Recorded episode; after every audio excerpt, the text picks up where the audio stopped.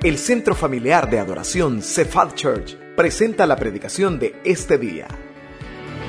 Oramos para que Dios prepare su corazón para recibir palabra viva, poderosa y transformadora en este mensaje.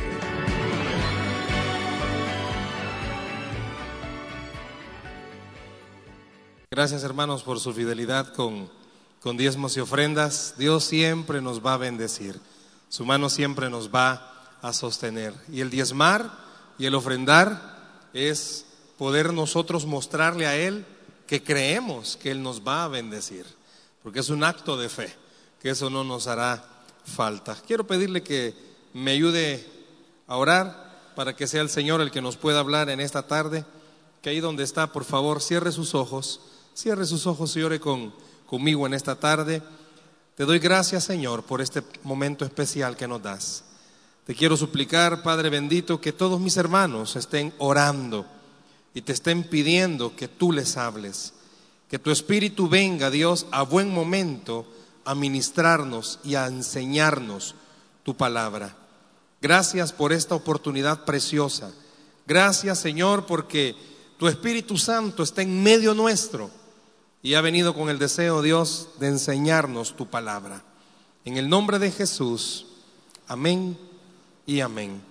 Si yo le pidiera que levantara la mano, ¿quiénes son, se consideran o creen que son sabios? A ver, ¿cuántos levantarían la mano? ¿Cuántos sabios tenemos aquí esta tarde? Pero también le dijera, vaya, ok, hagamos algo. Levanten la mano, ¿cuántos se consideran, creen que son necios? ¿Cuánto le? ¡Ay, gracias! Hay más sinceridad, qué bueno.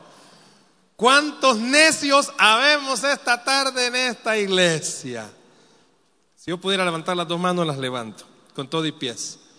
Sabe que desde la perspectiva de Dios, desde la óptica de Dios, estoy hablando no a las personas que no conocen a Cristo, estoy hablando a los que conocemos a Cristo. Desde la perspectiva de Dios, un cristiano puede vivir su vida sabia o neciamente. Y depende de cómo la está viviendo, van a ser los resultados. Muchos de los que estamos aquí en esta hora, quizás podemos reconocer, estamos viviendo consecuencias de nuestra sabia manera de vivir o estamos viviendo consecuencias de nuestra necia manera de vivir. Y la manera de vivir sabia o necia es en todas las esferas, en el hogar, en el trabajo, en los estudios, en las finanzas, hasta en la salud. Podemos de ser, o nuestros frutos pueden determinar qué tan sabios o qué tan necios podemos ser. Dios nos puede ver así, pero el deseo de Dios es que seamos sabios. Y de eso quiero que hablemos en esta tarde. Caminemos sabiamente. Caminemos sabiamente. Caminemos sabiamente. Vayan conmigo a la Biblia, a Efesios, la carta a los Efesios capítulo 5. Carta a los Efesios capítulo 5 Versículos 15 al 17 van a ser proyectados, pero por favor mantenga su Biblia abierta. Hay partes de los versículos que le voy a pedir que los subraye o anote. Caminemos sabiamente.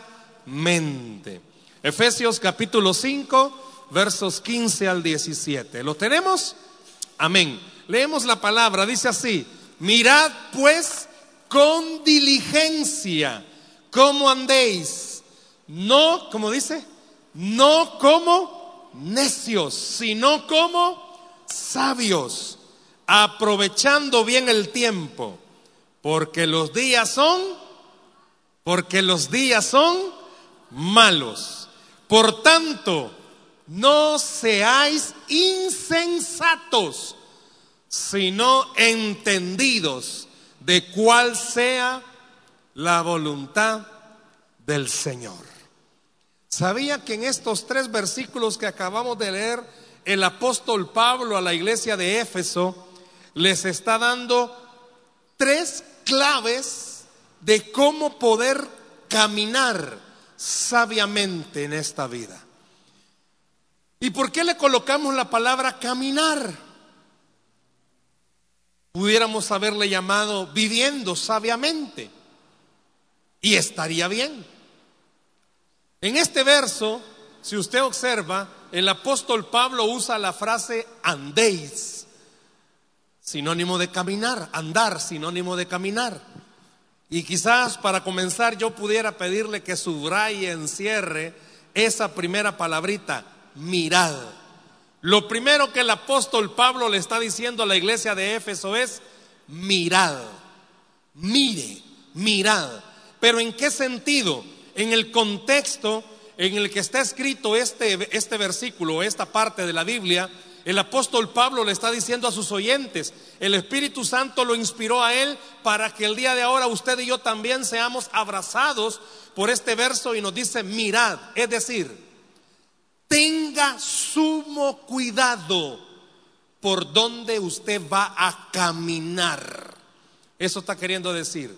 Tenga cuidado, pero la palabra está un poquito más explicativa en su original porque enseña, por donde usted va a andar caminando, hay plantas peligrosas, hay raíces peligrosas, hay situaciones peligrosas. Como cuando usted va a caminar por una vereda que quizás nunca ha andado, usted va despacito viendo dónde va a poner el pie para evitar irse de broces, irse de un solo. Hace unas semanas, con los chicos acá de, del colegio, fuimos a, al Cerro Verde. ¿Conoce el Cerro Verde, hermanos? ¿Sale usted de vez en cuando? Sí, fuimos al Cerro Verde. Y en una de esas caminatas que lo llevan a uno, una jovencita no vio un, no grada, sino que un, un pedacito de tierra para pararse y no se va de chollón, pues. Y claro, todos, todos los que estábamos ahí nos pusimos alerta a reírnos, ¿verdad? Porque porque no se golpeó, sino que era un paraje que se deslizaba y no se fijó. ¿Qué cree que hicimos todos los demás que íbamos detrás de ella? A pararnos bien donde ella se había parado. Le dimos gracias al Señor que ella se paró primero. ¿Sabe que el apóstol Pablo está diciendo cuando dice mirad? Está usando esta frase para decirle a usted, muchos que usted conoce ya tomaron malas decisiones, él les ha ido mal. Usted tiene ejemplos en su propia casa. Mi abuelita tenía una frase y decía, cuando alguien estaba pasando por algo, ahí tenés tu espejo, me decía. Ahí tenés tu espejo. Y el apóstol, esa palabra, mirad, también puede ser usada como usted conoce personas que han caminado neciamente. Usted conoce personas que ya sabe que han decidido vivir su vida, como decía aquel cantante, no cristiano, pero cantante, han decidido vivir su vida loca y ya sabe cómo le va. Eso está diciendo Pablo. Evítese problemas. Mirad, pues, con diligencia, esa palabra diligencia, ¿sabe qué quiere decir, verdad? Mire con un cuidado tal que no os vaya a dejar pasar por negligente, por descuidado, ningún pasito. Muchos de los que estamos aquí esta noche podemos decir, yo puedo darle, y más adelante voy a mencionar testimonio de, o ejemplos de qué significa vivir neciamente. Si a muchos de los que estamos acá, quizás recuerdes en su época de hijo, los que están jóvenes y no se han casado, no han emigrado de la casa o no los han sacado. Mire que en Estados Unidos acá haber un juicio, que sacaron a un hijo porque tenía 30 años de vivir con ellos y no quería trabajar. Pero bueno, si todavía está hijo y no ha salido de casa, yo no sé a cuántos de ustedes se les viene en la mente sus papás decirle, no seas necio, esa amistad no te conviene, no seas necio, esas amigas no son amigas, cuando se te acabe el pisto van a dejar de hablarte. Pero como somos bien sabios, ¿verdad? Seguimos viviendo quizás neciamente. El apóstol dice, mire cómo anda caminando, tenga cuidado, mire por dónde va a caminar. No ponga su pie en cualquier lado, no tome cualquier decisión, no vaya a cometer el error que muchos ya cometieron. Eso dice Pablo. Qué bueno fuera que usted en esta tarde se preguntara a sí mismo, a la edad que tiene, cuántos errores ha cometido. ¿Cuántos? Hermanos, si pudiéramos ver nuestras marcas de la vida, cuántas cicatrices ha dejado la vida en nosotros por malas decisiones. Si usted pudiera tener una balanza, ¿usted a qué está acostumbrado más? ¿A tomar buenas o malas decisiones? Quizás más de alguien quizás está arrepentido después de tanto año casado y se ha de recordar que le dijeron, yo te dije. Si todavía no se ha casado, oiga, oiga, dice el apóstol Pablo, mirad. Y qué bueno que esta tarde usted pudiera mirar a otras personas. Y quiero decirle algo. Cuando el apóstol Pablo le dijo esto a la iglesia de los eh, en Efesios, no estaba hablando y escuche por favor, no estaba hablando a personas que nunca se habían equivocado. Si usted se retrocede varios versículos de este capítulo 5, la exhortación principal de todo el capítulo es, anden como hijos de luz. Significa que está diciéndole a personas que ya se habían equivocado. Y seamos sinceros, los que estamos aquí, hermanos, nos hemos equivocado y sin temor nos vamos a quizás seguir equivocando. Y por eso el apóstol le dice a la iglesia y el Señor le dice a usted y a mí en esta noche, quiero que te equivoques lo menos que podás. Quiero que te equivoques lo menos que podás. Usted y yo vamos a seguir siendo carne y vamos a fallar en nuestras decisiones, pero que esas decisiones sean lo menos. Que procuremos tomar sabias decisiones. Ah, si pudiéramos tener un libro de dichos del Salvador, ¿usted lo ha escuchado? Nadie que no oye consejo no llega no, pues no le quede viendo al de la Parma. El que no oye consejo, no llega viejo. Hermanos, si esta tarde usted levantara su mano, sea honesto, sea honesta. Nuestra vida se caracteriza por malas decisiones. Porque vemos espejos, vemos personas que han fallado. Pero Pablo viene y dice, si usted ha sido alguien que falla tanto, Dios le está diciendo, quiero ayudarte a que dejes de fallar y comenzá a tomar una buena decisión. Ya no sigas fallando, ya no te sigas equivocando, ya no sigas errando al blanco, ya no siga tomando decisiones solo porque tiene que tomarlas. Y llama la atención algo, que a dos iglesias el apóstol Pablo le da el mismo consejo. ¿Y por qué digo que llama la atención? Porque yo no quiero que esta tarde, muchos quizás podemos hacerle caso al enemigo cuando nos dice que vos solo malas decisiones tomás. No, hermano, usted y todos los que estamos aquí tomamos malas decisiones. Y el apóstol Pablo le dio el mismo consejo a dos iglesias. La iglesia de los Efesios, pero también se lo dijo a la iglesia de Colosa. Mire Colosenses, se lo van a proyectar, quizás por tiempo anótelo. Colosenses capítulo 4, verso 5. ¿Cómo les dice? Andad sabiamente para con los de afuera, redimiendo el tiempo.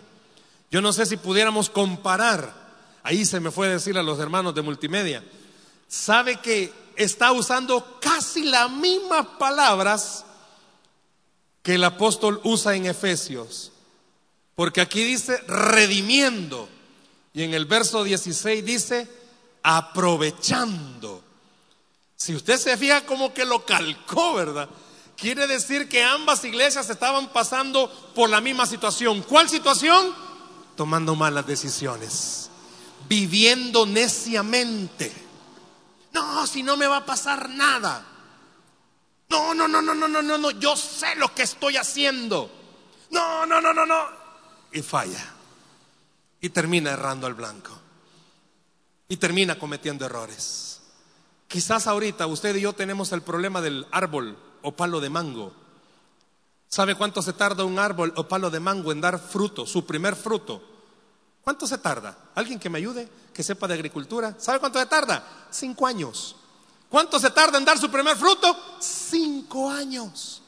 Y como las cosas malas, las decisiones malas que tomamos, vemos que no nos pasa nada, el diablo se aprovecha de nuestra incredulidad y nos dice, ya ves, cosas religiosas y no te pasa nada.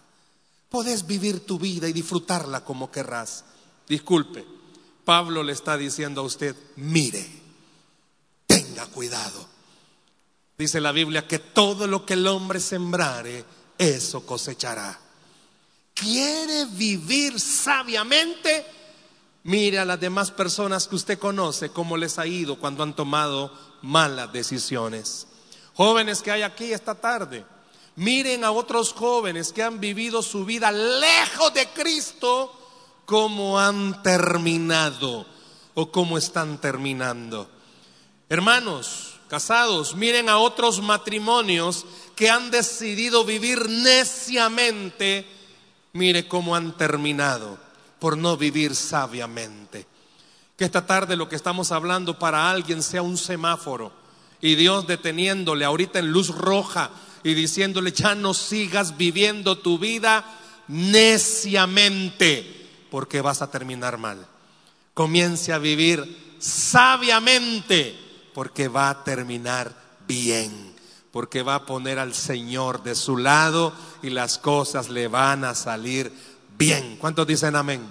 Le van a salir bien.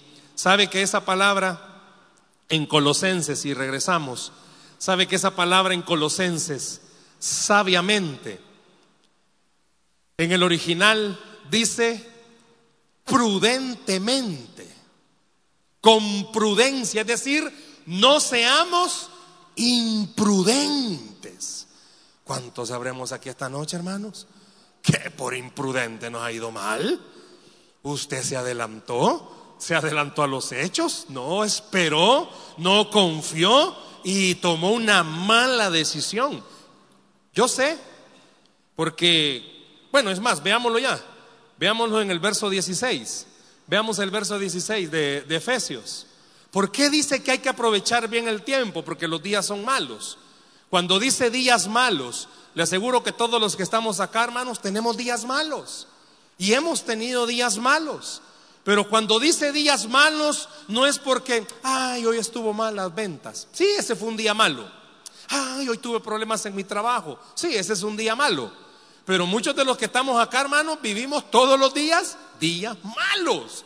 Las cosas no cambian a nuestro alrededor. Muchos de ustedes viven situaciones difíciles, malas en la salud. No sé cuántos tienen días malos en relación con sus hijos días malos en su relación marital, días malos en su relación laboral. Y el apóstol está diciendo, mire, por eso lo primero que tiene que hacer es ver por dónde va a caminar, porque hay caminos malos. El mundo en el que vivimos, dice el apóstol Pablo, es malo. Pero usted tiene que hacer algo, tiene que aprovechar. Y esa palabra aprovechar que está en el verso 16, si pudiera encerrarla. En el original dice redimir, redimir bien el tiempo, redimir bien el tiempo. ¿Y sabe qué estaba queriendo decir el apóstol cuando dijo redimir bien el, el tiempo? ¿Sabe qué es la palabra redimir?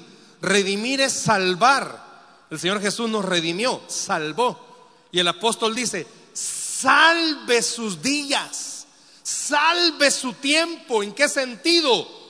Lo que hoy decida, mañana le va a afectar tremendamente. Lo que hoy decida, el día de mañana le va a afectar tremendamente. Por eso dice, aproveche bien el tiempo, tome buenas decisiones, trate de equivocarse lo menos posible para que el día de mañana usted tenga menos dolores de cabeza. ¿Cuáles dolores de cabeza? Lo que algunos quizás estamos pagando el día de hoy. Dolores de cabeza, si usted se hubiera evitado. Muchos decimos así, ay, si yo hubiera hecho, ay, si yo no hubiera ido, si yo le hubiera hecho caso a mi mamá, no estaría con vos. Piensen cuántos pudieran ahorita ver hacia atrás y decir, no aproveché bien el tiempo, no lo hice. Siempre dicen los psicólogos, jamás tome decisiones con hambre, jamás tome decisiones triste, ni mucho menos enojado. Son tres estados imposibles para tomar una buena decisión, con hambre, enojado o triste. Muchos de los que están acá, quizás enojados, tomamos decisiones y nos después nos arrepentimos. pues ya no hayamos qué hacer. Porque cada palabra que dijimos ya no hayamos donde meter la cabeza. ¿Cuántos, si pudiera, no levante la mano, pero si pudiera preguntarles, ¿cuántos de los que están acá se arrepienten por haber tomado decisiones enojados? Aventaron todo en el trabajo y me voy. Ya cuando le bajó la sulfura, ¿y de qué va a trabajar pues? ¿Y de qué va a vivir? Pues del enojo no va a vivir, va. No, si Dios le da de comer a los pajaritos, también me va a dar de comer a mí. Sí, pero los pajaritos van a buscar comida. Vaya a buscarlo usted también. Yo no sé cuántos han tomado decisiones tristes. No sé. ¿Cuántos han tenido que tomar una decisión en un estado emocional de tristeza? Y los sentimientos se engañan. ¿Usted cree que está en la razón? Más cuando usted es víctima de una situación, cree que es lo correcto. Que pudiera ser lo correcto, no sé. Pero que sea lo sabio, no es lo sabio. Y no confunda eso. Porque la sabiduría de la que está hablando Pablo no es la sabiduría suya y mía. Es la sabiduría que viene del Señor. Y es una sabiduría que no se equivoca.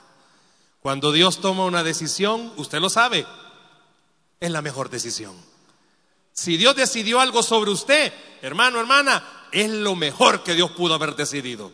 Porque lo que haya sido es de bendición para usted y para mí.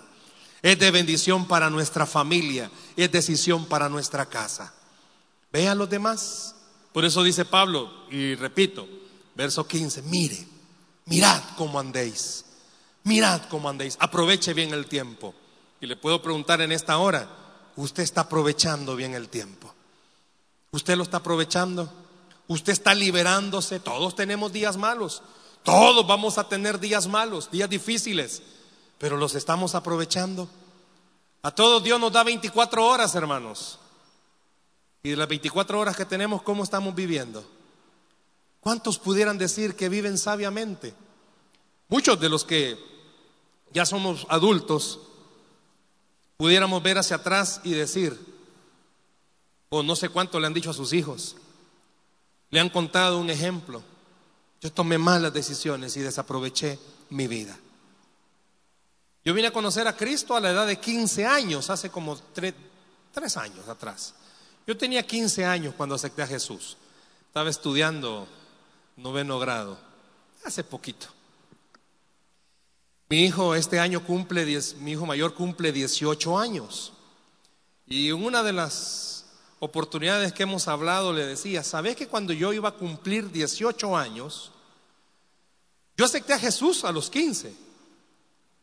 Y cuando vine a los pies de Jesús, yo no vine porque estaba tan cargado de pecado. A los 15 años yo oí a alguien que predicó y dijo, usted está enemistado con Dios y yo dije, pues me quiero arreglar con Dios. El lío fue cuando acepté a Jesús, porque cuando acepté a Jesús fue cuando me perdí. Si cuando yo cumplí 16 andaba perdido, 17 perdido. Y siempre cuando cuento esto digo, muchos aceptan a Jesús porque querían dejar el pecado, pero cuando acepté a Jesús como que el pecado vino a mí. Y tuve tres años, casi cuatro años difíciles yo no, yo no sabía qué era tomar antes de aceptar a Jesús. Ya cuando acepté a Jesús ya sabía qué era tomar. Yo no sabía qué era perderme y me perdí. Y le digo a mi hijo, ¿sabes que cuando yo iba a cumplir 18 años, eh, mis compañeros donde estudiaba pues íbamos a celebrar que iba a cumplir 18 años. Y lo iba a celebrar perdidamente. Y celebré 18 años perdidamente. Mi hijo va a cumplir 18 años y creemos que lo va a celebrar con el Señor. Estaba, está sirviendo, él es parte de los que sirven en tierra de promesas.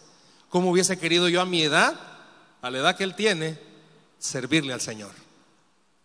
Tomé malas decisiones, porque no me da pena decirlo, pero sí tristeza. Lastimosamente, los líderes que yo tuve en aquel entonces en la iglesia donde yo estaba fueron los que me enseñaron a pecar. Agradezca que usted está en una iglesia de sana doctrina que le está enseñando a tomar buenas decisiones en el Señor. Agradezca los ministerios que tiene la iglesia porque le ayudan a sus hijos a tomar sabias decisiones en el Señor. Tomé malas decisiones, malísimas decisiones. Y cada una de esas malas decisiones hasta el día de hoy quizás estoy pagando consecuencias graves. No redimí el tiempo, no lo aproveché, no lo liberé. Pero quiero decirle algo, a pesar de que estoy pagando malas decisiones, Dios me está dando la oportunidad de tomar buenas decisiones a pesar de haberme equivocado. Usted y yo tenemos al mismo Dios. No importa si hasta el día de hoy ha tomado malas decisiones, hoy puede comenzar a tomar buenas decisiones y pedir que Dios bendiga su vida y bendiga su familia. Por eso dice el apóstol Pablo, aproveche. Hoy es un buen día, aproveche. Comience a tomar buenas decisiones. Evite ese dolor de cabeza, evítese amarguras mire a otros que ya lo hicieron. Y ese mirar no solamente es para el lado malo.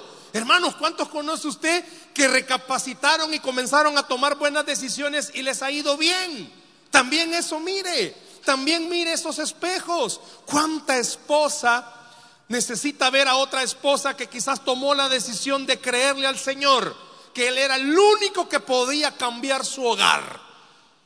¿Por qué no lo comienza a hacer? ¿Cuánto hombre vemos aquí esta noche que podemos creerle al Señor? Él es el único que nos puede ayudar a que las cosas en nuestra casa sean distintas. Usted ya intentó de todo, porque quizás está casado con alguien que tiene mal carácter, ya intentó de todo, hombre o mujer, ¿verdad? Ya intentó de todo, quedarse callada, no decir nada, evitar pleitos y conflictos. Si no funciona, tome una buena decisión. Deje que el Señor sea el que cambie ese hogar. Esa es la mejor decisión que puede tomar. ¿Cuánto papá está aquí? Que honestamente ya no hay o qué hacer con mis hijos. Es que ya no hay o qué hacer. No sé qué hacer. El apóstol Pablo le da la clave. Aproveche, aproveche estos días. Busque al Señor. Él es el único que puede hacerlo. Él es el único que puede ayudarle a tomar una buena decisión. Y vea el verso 17. Primero, mire cómo anda. Segundo, aproveche bien el tiempo. Y mire lo tercero. Observe la palabra con la que comienza el apóstol Pablo. Por tanto. Y présteme atención antes de seguir leyendo. Es como Pablo diciendo, vaya, ¿quieren caminar sabiamente? ¿Quieren vivir sabiamente? Número uno, mire por dónde va a caminar. Después dijo, número dos, sepa aprovechar el tiempo. Hoy decida cosas buenas para que mañana no le vaya mal. Y viene ahora y dice, bueno, por tanto, hoy que ya saben, expresa lo siguiente. No seáis, ¿qué dice? Insensatos. Mire, yo venía pensando, ¿qué sinónimo? Y todavía le pregunto a mi esposa, ¿qué sinónimo puedo usar para este, esta partecita? sabe que hay dos palabras que no son lo mismo. En el verso 15 dice, para que no andéis como necios. Y el verso 17 dice, insensatos. Cualquiera creería que es lo mismo. Y no, el necio del verso 15 es, un buen salvadoreño es terco seas terco. No sé cuántos tercos habrán aquí esta noche. ¿va? Pero el verso 17, insensato, ¿Sabe cuál es la mejor expresión salvadoreña para describirla? Pablo está diciendo, no sean tontos. Ya saben que les va a ir mal. Fíjese bien lo que está diciendo. Usted ya sabe que esas decisiones que siempre ha tomado hasta el día de hoy le han ido mal. Entonces dice Pablo, entonces no sea insensato. No sea, ¿qué otra palabra? No sé a cuántos de ustedes les han dicho, esta palabra la suele usar la esposa con el esposo. Amor, no sea faltito. No sé cuántos faltitos podríamos haber. Hermana, a usted la vida ya le enseñó que cada vez que decide hacer eso le va mal. ¿Por qué no comienza a decidir dejar que Dios dirija su vida? ¿Por qué no deja que Dios dirija sus decisiones? Jóvenes, si vos ya viste a otros de tu misma edad haciendo lo que haces y cómo terminan, eso dice Pablo, ¿por qué vas a hacer lo que ellos hacen? Eso está diciendo Pablo. Hermano varón casado que está aquí, usted ya vio que a otros hombres los garrotean su esposa. Sea sabio. Dígale que sí. Yo no sé cuántos esta noche sus espaldas darán testimonio de esos golpes, ¿verdad? Pero Pablo está diciendo, si usted ya vio, por eso dice, por tanto, usted ya sabe, ya sabe. Yo no sé cuántos necesitan sabiduría en el trabajo y Dios le está diciendo, ya te dije qué hacer, ya no te sigas amargando. Y, y si te quieres seguir amargando, es porque tú estás caminando neciamente. Pablo, cuando escribe la carta a Efesios, a, a los de Éfeso, les dice, yo quisiera que todos aceptaran algo, dice Pablo. Vivir fuera de la voluntad de Dios es la peor insensatez que puede haber. Pero vivir cerca de la voluntad de Dios es la mejor bendición que usted puede tener. Yo en esta noche le digo, estamos terminando mayo, qué bueno que comenzáramos junio creyendo algo. Aunque mis días sean malos, usted puede enumerarme sus días malos, en cualquier área, económica, familiar, laboral, pero aunque tengamos días malos, decidamos caminar sabiamente sabiendo algo. Si ponemos al Señor en primer lugar en nuestra vida, todo nos irá bien. ¿Escuchó? Todo nos irá bien.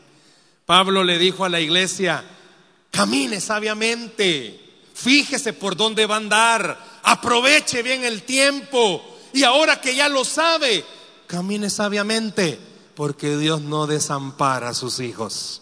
Porque Dios siempre está cerca de nosotros, porque Él siempre nos va a ayudar, siempre nos va a sostener y siempre va a cuidar de nuestra vida. Usted tiene a un Dios que le ha cuidado, le está cuidando y le va a seguir cuidando. Mire a su alrededor, pero también mírese usted.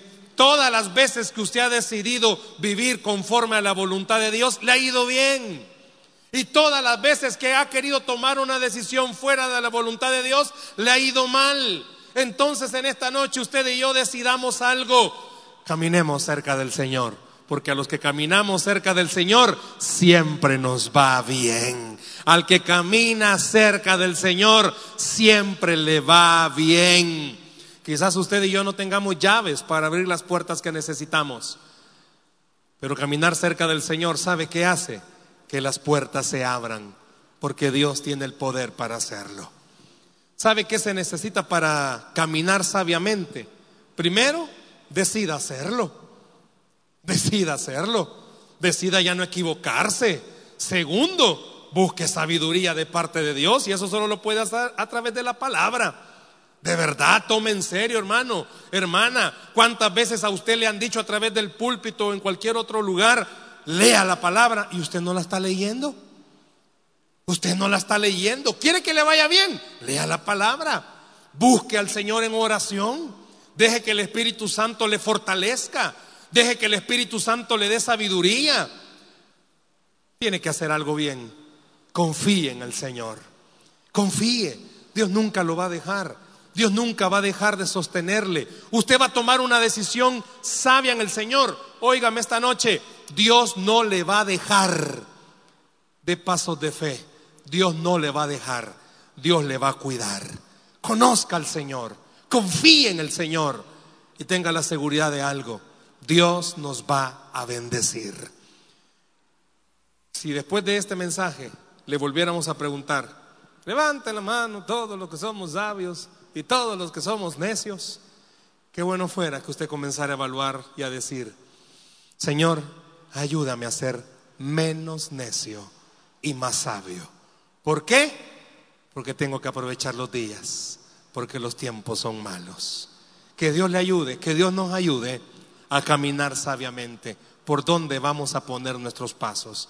Pero quiero decirle algo para terminar. Si usted esta noche decide caminar sabiamente, si usted esta noche decide saber bien dónde va a poner su pie, usted se va a identificar con lo que voy a decir. Dios va a permitir que nuestros días sobre esta tierra sean mejores que los que hemos vivido. Si usted quiere días distintos a los que ha vivido hasta el día de hoy, quiere días en su casa, en su relación con su esposo o su pareja o sus hijos, distintos a los que ha vivido hasta el día de hoy, comience a caminar sabiamente.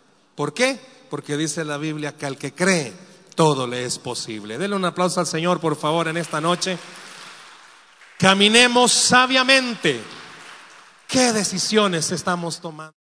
Esperamos que este mensaje haya sido de bendición para su vida. La Biblia dice que Dios es santo y el ser humano es pecador, pero en su gran amor, el Padre envió a Jesucristo a morir en la cruz para pagar por nuestros pecados. Luego lo resucitó para darnos vida eterna.